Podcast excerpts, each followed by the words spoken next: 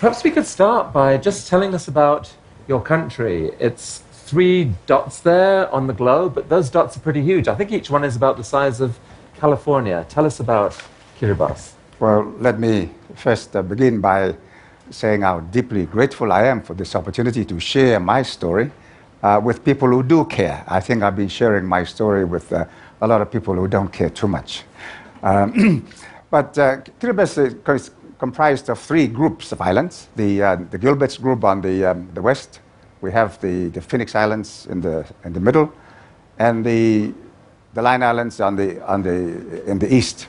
And quite frankly, Kiribati is perhaps the only country that is actually in the four corners of the world because we're in the northern hemisphere and the southern hemisphere, and also in the east and the west of the international date line.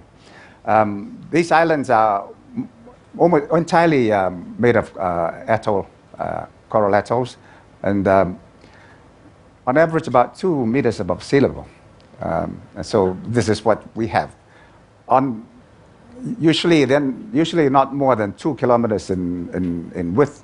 And so I've in many occasions I've been asked by people, you know, you're suffering, why don't you move back? And I, they don't understand, they have no uh, concept of what it is that's involved. Uh, the, with, with, the rising sea, they, they say, well, you can move back. And so this is what I tell them. You, we move back and we will fall off on the other side of the ocean, okay? And, um, but this is, these are the kind of issues that uh, people don't understand. So certainly this is just a picture of fragility there. When was it that you yourself realized that there might be impending peril for your country? Well, the, the story of climate change has been one that's been going on for quite uh, a number of decades. And um, when I came into office I, I, uh, in 2003, I, I began talking about climate change at the United Nations General Assembly, but uh, not with so much uh, passion, because then there was still this controversy among the scientists, whether it was human induced, it was a, re- a real or it wasn't. And, uh, but I think uh, that uh, debate was fairly much concluded in 2007 with the, um, the, the, the, fourth assessment report of the IPCC, uh, which concluded, um, made a categorical statement that it is real, it's human induced, and it's predicting some very, very serious scenarios for countries like mine. And so that's when I got very serious. Uh, in the past, I talked about it, that's, uh, uh, we were worried. But when the scenarios, the predictions came in 2007, it became a real issue for us. Now, th- those predictions are, um, I think that by 2100, sea levels are forecast to rise perhaps three feet. There are scenarios where it's higher than that for sure. But what would you say to a, a skeptic who said, What's three feet? You're on average six feet above sea level. What's the problem? Well, I, I think it's got to be understood that um, a marginal rise in sea level would mean a loss of uh, a lot of land because a lot of much of the land is uh, so. Um, and quite apart from that, um, we, we're getting the, the, swells at the moment. Um, so it's not about getting two feet. I think um, what many people do not understand is um, they think climate change is something that is happening in the future. Well, we're at the very end, the bottom end of the spectrum. It's already with us. We have, we have communities who already have been dislocated. Um, they have had to move, and um, every parliament session, uh, I'm getting complaints from different communities asking for assistance to build seawalls, uh, to see what we can do about uh, the freshwater lanes because it's being destroyed. And so in my trips to the, the different islands, I'm, I'm seeing evidence of communities which are now having to cope with the loss of food crops, the, the contamination of the, uh, the, water, the waterlands. And I see these uh, communities perhaps leaving, having to relocate within five to 10 years. And then, I mean, I think you, the, the, country suffered its first cyclone, and, and, this is connected, yes? What, what, what happened here? Well, we, we're on the equator. And uh, I'm sure many of you understand that when you're on, you're on the equator, it's supposed to be in the doldrums. We're not supposed to get the cyclones. We create them. And then we send them either north or south. but they're not supposed to come back. But uh, for the first time at the beginning of this year, the uh, cyclone Pam, which destroyed Vanuatu, and in the process, at the very edges of it, actually touched um, our two southernmost islands and all of Tuvalu. Tuvalu was underwater uh, when Hurricane Pam uh, struck. But um, for, for, our two southernmost islands, we had um, waves come over half the island. And so this has never happened before. It's a new experience. And um, there was another, uh, I've just come back from my own uh, constituency, and I've seen these breadfruit trees which have been there for decades, that they've been totally destroyed. And so this is what's happening. But I think when we talk about the rise in sea level, um, we think it's something that um, happens gradually. It comes with the winds, it comes with the, the swells, and so they can be magnified. But um, what we are beginning to witness is the, um, the, the, change in the weather pattern, which is perhaps the more urgent challenge, the challenge that we'll face uh, sooner than perhaps the rise in sea level. So the country is already seeing effects now. As you look forward, what are your options as a country, as a nation? Well, I've been telling this story every year. I think I visit a number of, I've been traveling the world to try and uh, get people to understand. Um, we, we have a plan. We think we have a plan. And I've been, on one occasion, I think I spoke in Geneva, and um, there was a gentleman who, who was um, interviewing me on something like this. And I said, Yeah, we are looking at floating islands. And he thought it was funny. But uh, somebody said, No, this is not funny. These people are looking for solutions. And so I have been looking at floating islands. Um, the Japanese um, are interested in building floating islands. But we have, as a country, we have made a commitment that no matter what happens, we will try as much as possible to stay and, and continue to exist as a nation. What that will take is it's going to be something uh, quite significant, very, very substantial either we live on floating islands or we, we have to build up the islands to continue to stay out of the water as the sea level rises and as the storms get more severe. And so, um, but even that, it's, it's going to be very, very difficult to get the kind of resourcing that we would need. And then the only recourse is some form of forced migration. Well, we, we are also looking at that because in the event that nothing comes forward from the international community, we are preparing we, want, we don't want to be caught like what's happening in Europe. Okay? We don't want to mass migrate at some point in time. We want to be able to give the people the choice today, uh, those who choose and want to do that, to, to migrate. We don't want uh, something to happen that, um, that they are forced to migrate without having been prepared to do so. Of course, our culture is very different, our society is very different. And once we migrate into a different environment, a different culture, there's a whole lot of adjustments that are required. Well, there's forced migration in your country's past, and I think just this week, I think just yesterday or the day before yesterday, um, you, um, you visited these people. Tell, what, what happened here? What's the story here? Yes, and I, am sorry. I think somebody was asking why we were sneaking off to visit uh, that place. Uh, we had a, I had a very good reason because um, we have a community of Kiribati people living in that, um, in that part of the, the Solomon Islands. Uh, but these were people who were relocated from the Phoenix Islands, in fact, in the 1960s. Uh, there, was a, there was serious drought and the people could not uh, continue to live on the island. And so they were moved to, to live here in the Solomon Islands. And so yesterday it was very interesting to meet with these people. They didn't know who I was. Uh, they'd heard of me. Some of them later recognized uh, me. But uh, they were, I think they were very happy. Uh, later they wanted to, they really wanted to have the opportunity to welcome me formally. But I think what I saw yesterday was very interesting because here I see our people. I, I spoke in, in our language, and of course they spoke um, back. They replied, but the, the, their accent, they're beginning not to be able to speak uh, Kiribati properly. I saw them, there was this lady with red teeth. She, would, she was chewing betelnut, and uh, it's not something we, we do in Kiribati. We don't chew betelnut. And um, I saw, I met also a, uh, a family who have married uh, the, the, local people here. And so this is what is happening. Um, there is, um, as you go into another community, there are bound to be changes. There is bound, there's, there's bound to be a, a, certain loss of identity. And I think this is what we will be looking for uh, in the future, if and when we do migrate.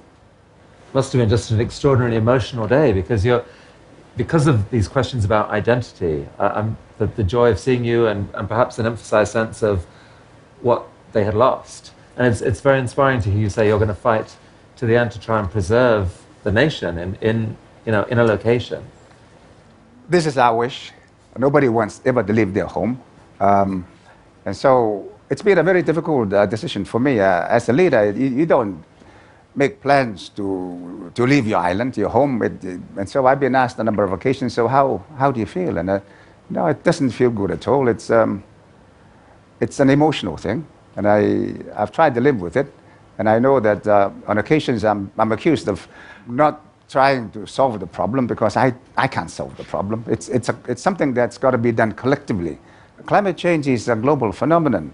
And um, as I've often argued, um, unfortunately, the countries, when we come to the United Nations, we, I was in, the, in a meeting with of Pacific Island Forum uh, countries um, where Australia and New Zealand are also members, and we had an argument. I think there was a bit of a story in the news uh, because they were arguing that uh, to cut um, emissions, it would be something that they're unable to do because it would affect the industries. And so here I was saying, okay, I, I hear you. I understand what you're saying, but try also to understand what I'm saying because if you do not cut your emissions, then our survival is on the line. And so it's a matter for you to weigh this, these moral issues. As a, it's about industry as opposed to survival of a, a people. You know, I, I, asked you yesterday what, what made you angry, and you said, I don't get angry. But then you paused. I think this, this made you angry. Oh, it's, um, I, I'd, I'd refer you to my earlier statements at the United Nations. I was very angry, very frustrated. There was, and then depressed. There was a, a sense of futility that we're fighting a fight that we had no hope of winning. And um, I had to change my, my approach. I had to become more reasonable because I thought people would listen to somebody who was rational. But I remain radically irrational, whatever that is. now, um, a core part of your nation's identity is, is fishing. I mean, I, I think you said pretty much everyone is involved in fishing in some way. Well, we, we eat fish every day, every day. And um, I think I, I, there is no doubt that our rate of consumption of fish is perhaps the highest in the world. We, have, we don't have a lot of uh, livestock, so it's fish that we depend on. So you're dependent on fish both at local level and for the revenues that the country receives from global fishing business um, for tuna. And yet, despite that, uh, a few years ago, you took a very radical step. Can you tell us about that? I think this something happened right here in the Phoenix Islands. Well, let me give some of the background of what it is, how, what fish means for us. We have one of the largest tuna fishery remaining in the world. Um, in, the, in the Pacific, I think we host something like 60% of the, remaining tuna fishery. And uh, it remains relatively healthy for some species, but not all. And uh, Kiribati is certainly one of the three major um, uh, resource owners, tuna resource owners. And um, we get, at the moment, we'll be getting something like 80, 80 to 90% of our revenue from access fees, license fees. Of your, of your national, national revenue? Uh, national revenue, which drives everything that we do uh, in governments, uh, hospitals, schools, and what have you. But um, we decided to close this, and uh, it was a very difficult decision. I can assure you, I, it, it, politically, locally, it was not easy. But I, I was convinced that uh, we had to do this in order to ensure that the fishery remains sustainable. Uh, there had been some indications that uh, some of the species, in particular the, uh, the big eye, was under serious threat. The, the yellowfin was also uh, heavily fished. Skipjack remains healthy. And so we had to do something like that. And so that was the reason I did that. Uh, another reason which, uh, for why I did that was because I'd been asking the international community that in order to deal with climate change, in order to fight climate change, uh, there's got to be sacrifice. There's got to be commitment. And so, in asking the international community to make a sacrifice, I thought we ourselves need to make that sacrifice. And so we made the sacrifice. And uh, that uh, foregoing uh, uh, commercial fishing in the Phoenix Islands particular area would mean a loss of revenue. We are still trying to assess what that loss would be because um, we, we, actually, we actually closed it off at the beginning of this year. And so we will see by the end of this year what it means in terms of the, lost revenue.